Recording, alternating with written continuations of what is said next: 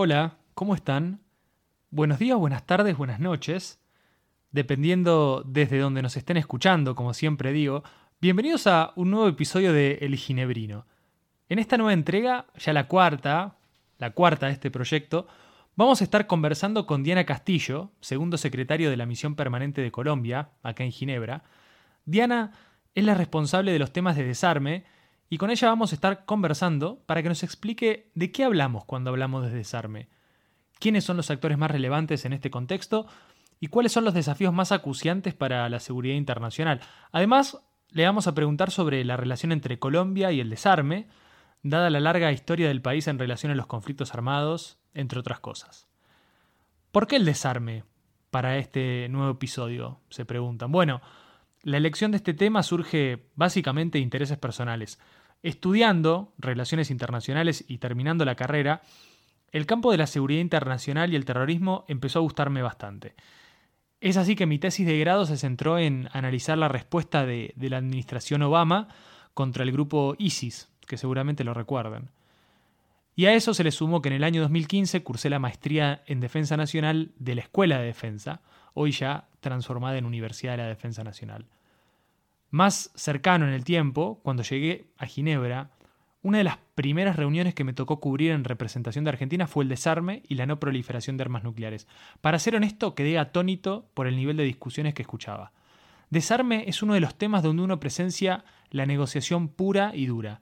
Estados Unidos, Rusia, China, Francia, escuchar a los delegados defender la posición de sus países en materia de defensa nacional y desarme me pareció imprescindible para entender un poco más las relaciones de poder. El desarme involucra la industria militar, la geopolítica, la soberanía territorial, Fuerzas Armadas, perspectiva de género y protección de víctimas, solo por nombrar algunas. Así que quédate ahí, que esto y mucho más vamos a conversar con Diana. Desde Ginebra, Suiza, mi nombre es Bruno Ané y esto es el Ginebrino.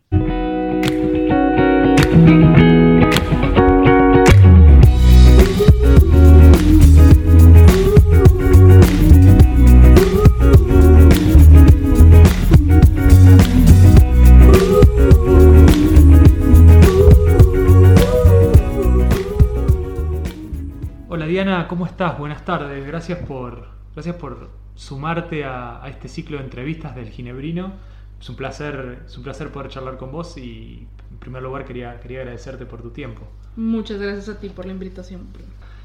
Me gustaría, Diana, si, si te interesa y, si querés, que nos cuentes un poquito la, la, cuestión del desarme, el desarme y la no proliferación, el marco multilateral del desarme, qué es, qué busca, cuáles son sus actores, el, desarme, el, marco multilateral que nos, que nos integra, empezó a evolucionar eh, luego de las guerras, evidentemente con el uso de ciertas armas. Eh, se evidenció que no se podían seguir utilizando este tipo de armas, que estaban en contra de los principios básicos del derecho internacional. Entonces empezamos a trabajar estos temas de desarme con tres objetivos principales. El desarme, la no proliferación y el control de armamentos.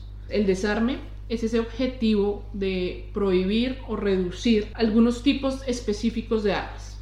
la, visión de un desarme total es algo supremamente utópico, pero es el ideal eh, que, nos mueve a seguir trabajando por eh, algún día alcanzar. Y, en ese sentido, ¿pensás que en los últimos años se ha logrado algún tipo de avance con respecto a la, regulación, si querés, de alguna manera, de, las armas nucleares? O... Eh, es un proceso muy complejo. El, marco es el Tratado de No Proliferación. Ese tratado es de, la década de los 70. Se reunieron los estados que en ese momento eran poseedores de armas nucleares, estados que no eran poseedores, y dijeron, tenemos que eh, controlar la proliferación de armas nucleares. Antes, ¿qué es la no proliferación? Es que los estados no tengan más armas o no les desarrollen las que tienen para hacer más daño. Entonces, eso es otro de los propósitos del trabajo que hacemos acá en el, en el nivel multilateral. Entonces, ¿qué buscaba el Tratado de No Proliferación Nuclear? Unir a estados poseedores y no poseedores en tres principios básicos. El desarme, que es que los estados que tienen armas nucleares reduzcan sus arsenales. En la no proliferación es que los estados que no, son, eh, que no tienen armas nucleares no las desarrollen y que la energía nuclear se utilice para usos pacíficos. Esos son los tres pilares que permitieron unirse a, los estados. Es un marco muy complejo porque evidentemente son eh, pues, la seguridad nacional de los estados. No es fácil cuando eres un estado nuclear decir que vas a entregar todas tus armas nucleares o que las vas a desmantelar. Entonces, ¿para qué ha servido el tratado? Para reducir los arsenales. Los cinco estados poseedores mantienen un nivel de, arsenales, pero no es el mismo que tenían durante la Guerra Fría. También se han buscado generar en este marco medidas de fomento a la confianza. Cuando tú sabes qué, están qué tienen tus, los otros países, no, no, los calificas, pero tienes que saber que si hay otro estado nuclear, cuáles capacidades tiene, qué está desarrollando, eso va a generar confianza y puede que eventualmente en algún caso de tensión tú sepas que no necesariamente está desarrollando armas para atacarte, sino que está desarrollándolas con otro propósito.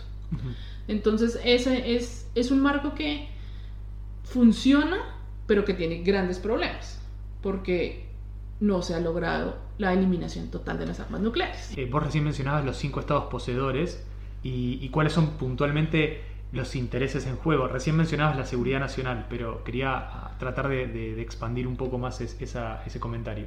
Obviamente los cinco poseedores, Estados Unidos, Reino Unido, China, Rusia y Francia. Ellos tienen una posición que dicen generalmente que van a dejar sus arsenales, pues van a eliminar sus armas en el momento en el que haya una condición de, paz y seguridad que les permita eh, defender sus intereses de otras formas, lo cual es muy complicado. Y obviamente hay un balance de poder. Claramente los mayores poseedores son Estados Unidos y Rusia, que tienen unos arsenales mucho más grandes. Y, y se hace complejo ante las tensiones actuales buscar un cambio de ese balance. Los otros actores son los estados no poseedores. Entonces los estados no poseedores han eh, desarrollado otro tipo de herramientas. Por ejemplo, crearon las zonas libres de armas nucleares. Entonces, ¿qué hicieron? Nos reunimos en regiones, por ejemplo, América Latina hizo un tratado de Tlatelolco y dijo, América Latina va a ser una zona libre de armas nucleares. Punto. Que los estados poseedores se comprometen con estas zonas libres de, armas nucleares a decirles, nosotros nunca los vamos a atacar primero. Los estados poseedores tienen diferentes compromisos con, ellos, pero eh, la idea es darles garantías, son garantías negativas de seguridad, que los estados poseedores les garantizan a todos los estados parte de estas zonas que no los van a atacar con armas nucleares. Okay. Evidentemente, los estados no poseedores quieren mayores garantías siempre, y eso es una de las cosas que se negocian acá en la conferencia de desarme, uno de los puntos de la agenda, pero son muy difíciles porque si tú tienes las armas nucleares y te comprometes a no usarlas primero, es una carga que, te impide actuar en caso de que consideres necesario hacerlo. En el caso de que se vea amenazada tu seguridad nacional, tu soberanía, tu integridad territorial. Entonces, no, no todas las zonas tienen, la, zona de América Latina es la que tiene más garantías negativas de seguridad. Ah, ¿América Latina fue un pionero en ese sentido como región ante... Sí, fue la primera y, es muy activa. Tienen una organización, la OPANAL, trabajan regionalmente y pues básicamente todos los estados tenemos la misma posición frente a las armas nucleares y por eso podemos actuar en bloque en estos temas. Y, en base a, estas, a, este contexto actual, ¿cuál, ¿cuál, dirías que son las dos o tres limitaciones importantes para seguir avanzando con esta, en esta agenda de desarme?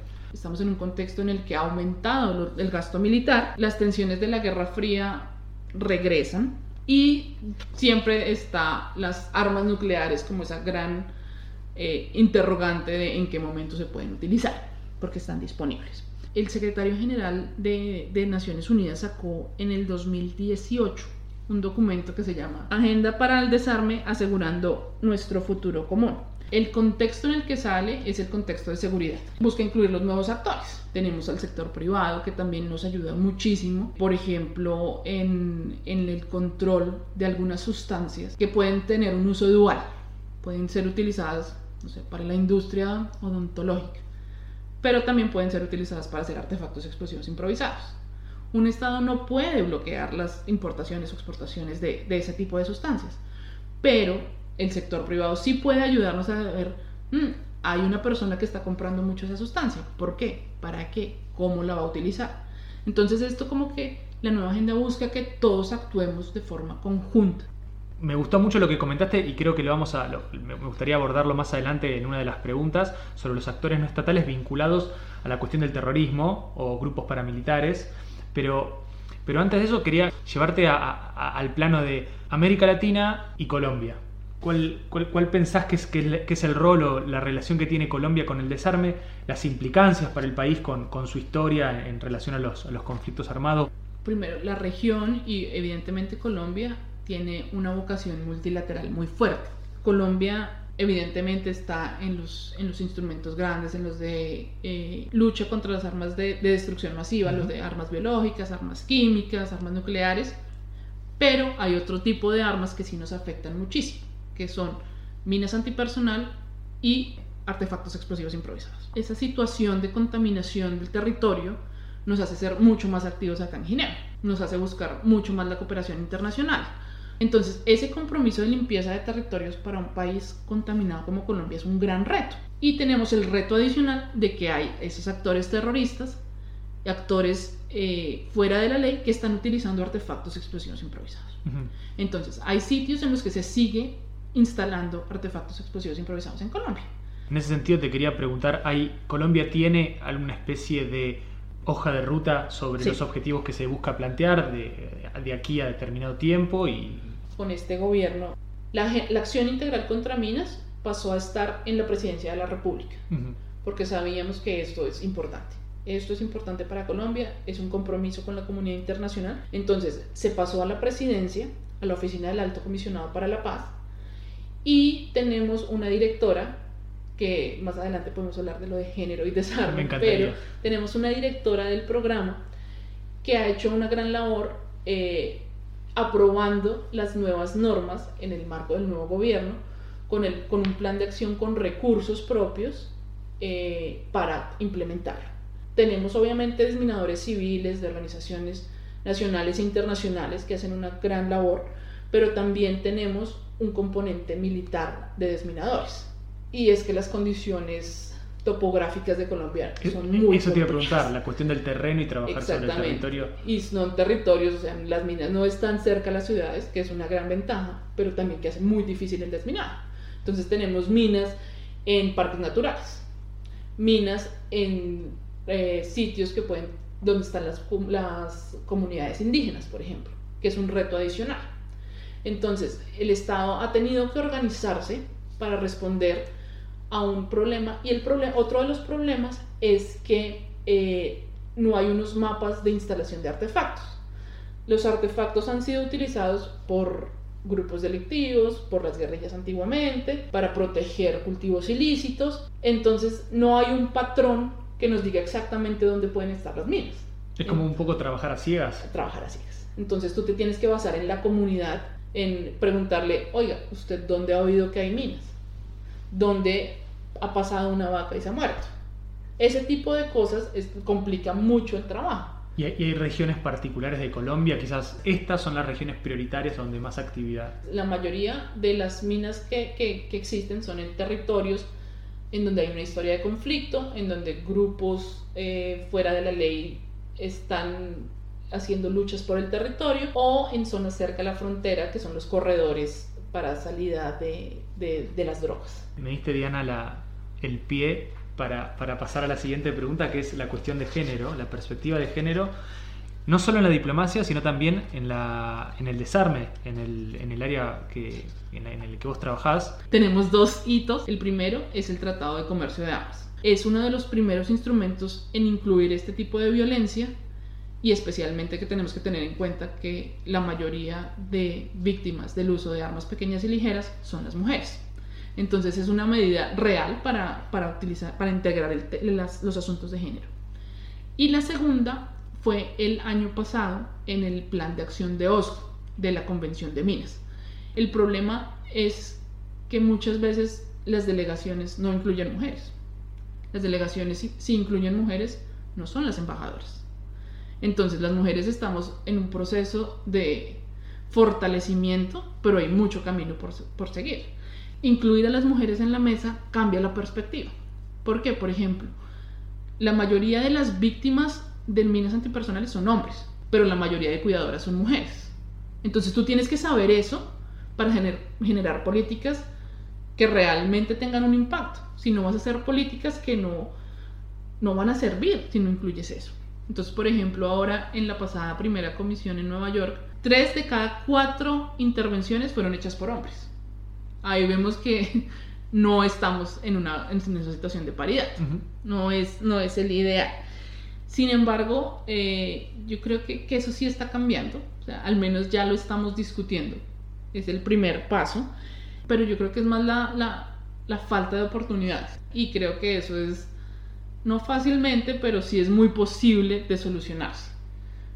Pues es que quizás esta pregunta lo debería, la debería haber realizado, tendría que haber sido una de las primeras, pero ¿cuándo, cuándo, surge tu, tu interés por, por, las cuestiones de desarme? Tu, vos tenés un, background, una, un perfil muy, vinculado a la, a, la, a la, seguridad internacional. ¿Cómo, cómo surge este, este, interés por, por esa área? En la universidad. En la universidad tuve una clase de, de especialización en seguridad y me encantó. Fue un cambio de paradigma porque siempre me gustaron estos temas de inteligencia, como que me sonaban interesantes.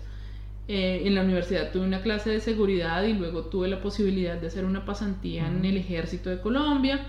Luego ya empecé a, estudiar más el tema a profundidad y tuve la ventaja de, en una de esas becas que promovían la participación de mujeres, participé y hice acá un curso también de, de liderazgo en seguridad internacional, lo cual también sirvió para que posteriormente me enviaran como diplomática acá por esa experiencia anterior. Entonces, doy fe de que los cursos y las invitaciones a mujeres sí funcionan para formarnos. Funcionan. Y, en, base, en base a tu experiencia, Diana, tu interés por, este, por, esta, por esta temática, más allá de, tu rol formal dentro de, la, dentro de la misión permanente de Colombia, ¿cuáles son las principales amenazas que, podemos ver hoy en día?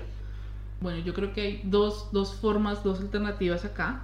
Primero, obviamente, son los conflictos entre estados, que siempre han estado ahí, que van a permanecer. Siempre va a haber intereses nacionales que chocan. Tenemos también el conflicto entre Armenia y Azerbaiyán, problemas con, entre Israel e Irán. Esos conflictos requieren una respuesta bilateral, negociaciones bilaterales, pero son apoyados muchísimo con negociaciones multilaterales. Entonces, esos conflictos, el escalamiento es posible, como lo vimos ahora en, el de el de Nagorno-Karabaj. El escalamiento todavía es una posibilidad, el uso de armas que están prohibidas es una realidad, pero la negociación siempre está ahí. Sin embargo, y para mí creo que, que el riesgo más grande es el uso indebido que las armas pueden tener por agentes no estatales. ¿Por qué? Porque los, los estados jugamos en un marco, los actores de afuera no. Claro, no juegan dentro de esas reglas. No jugamos en las mismas reglas. Entonces, al no tener las mismas reglas, a mí se me hace mucho más peligroso que alguien fuera de los sistemas estatales esté desarrollando, por ejemplo, una toxina. Porque ahí ya no, no estamos jugando nuestros, en nuestro marco es mucho más peligroso eso y ese es el problema del terrorismo. Que probablemente nosotros, y, el, problema de, de esta negociación es que nosotros vamos respondiendo al uso de las armas. Y probablemente ya alguien está haciendo desarrollos, hay otro tipo de armas novedosas, la tecnología avanza muchísimo, por ejemplo, las simulaciones, eh, la genética, todo esto, nuevamente lo que hablábamos de los desarrollos tecnológicos, y menciona las armas autónomas. Tanto puede hacerse usarse para el bien como para el mal. En teoría las armas autónomas no se han desarrollado, pero pensar que puede existir un arma que de forma autónoma se active, busque un blanco, dependiendo de ciertas características que el programador le ha dado, y se active y mate a alguien sin que ningún humano le haya dicho algo, es algo de ciencia ficción. y aquí se mezclan muchos temas, cuestiones de salud, que puede, donde se pueden desarrollar agentes químicos o toxinas para, para, utilizarse contra las armas, la cuestión de la inteligencia artificial, eh, el machine learning eh, y otras tipo, otros, otra serie de, áreas que se entrelazan y se entremezclan, eh, que pueden generar, como decís vos, una especie de, una especie no, una amenaza para, para la seguridad internacional. Y cuando jugamos con, entre estados, sabemos lo que estamos haciendo. Y tenemos otras medidas de fomento de la confianza, tenemos diálogos bilaterales, pero cuando es un actor afuera, ¿quién lo controla? Nadie lo está controlando. Entonces yo creo que para mí la mayor amenaza viene de afuera de los estados en este momento. Diana, eh, muchas gracias por tu tiempo. Eh, creo que aprendí un montón. Eh, hablaste, hablamos sobre las cuestiones de la perspectiva de género, hablamos sobre los principales desafíos de seguridad internacional, hablaste sobre tu rol en la misión y, sobre, sobre los principales desafíos del marco multilateral de desarme y no proliferación. La última pregunta tiene que ver con algo que, empezamos a hacer eh, en, la primera entrevista, tiene que ver con preguntarle al entrevistado algún libro que estés leyendo, puede ser de sobre política internacional que recomiendes o algo que, dentro de la literatura te, esté atrapando, algo que te guste, que digas, estoy, estoy con esto. Sí, ahora estoy leyendo Hell and Other Destinations, es una memoria de Madeleine Albright y cuenta, son, es muy interesante porque son capítulos cortos y cuenta como cosas que vivió dejando de ser secretaria de Estado, como es volver a la normalidad, pero también hace referencia a momentos específicos de la Secretaría de Estado y también de su rol de profesora. Y es muy interesante porque eh, el título surge porque eh, Madeleine siempre dice que hay un lugar en el infierno a las, destinado a las mujeres que no ayudan a otras mujeres. Entonces de ahí sale el título y ella hace mucha, muchas referencias sobre la importancia de apoyar, de que las mujeres apoyen a las mujeres, en, especialmente en temas de seguridad, en temas de desarme y en general en la diplomacia. Bueno, Diana, nuevamente muchas gracias por, por tu tiempo. Como te decía, aprendí mucho escuchándote. Eh, se nota que sos una apasionada por, por el tema y que tenés un nivel de conocimiento amplísimo, así que estoy seguro que del otro lado van a, van a, van a apreciar todas estas, eh, todas estas respuestas y este ida y vuelta que tuvimos. Así que muchas gracias Diana por, por, tu tiempo y... No, a ti muchísimas gracias por la invitación y cuando quieras hacer uno más específico lo hacemos.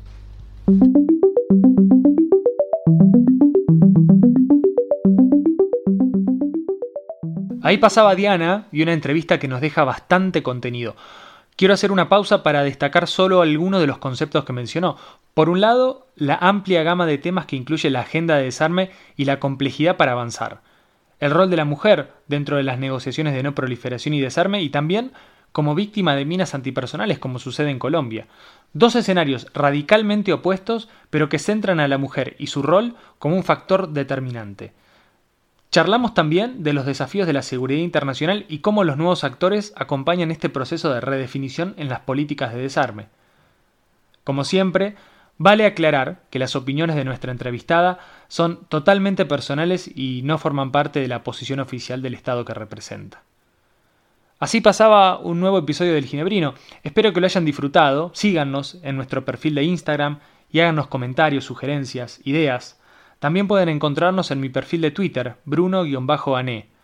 Quédense para nuevos episodios. Ahora es tiempo de dejarlos con la música del gran Lucky Bamba. Esto fue El Ginebrino.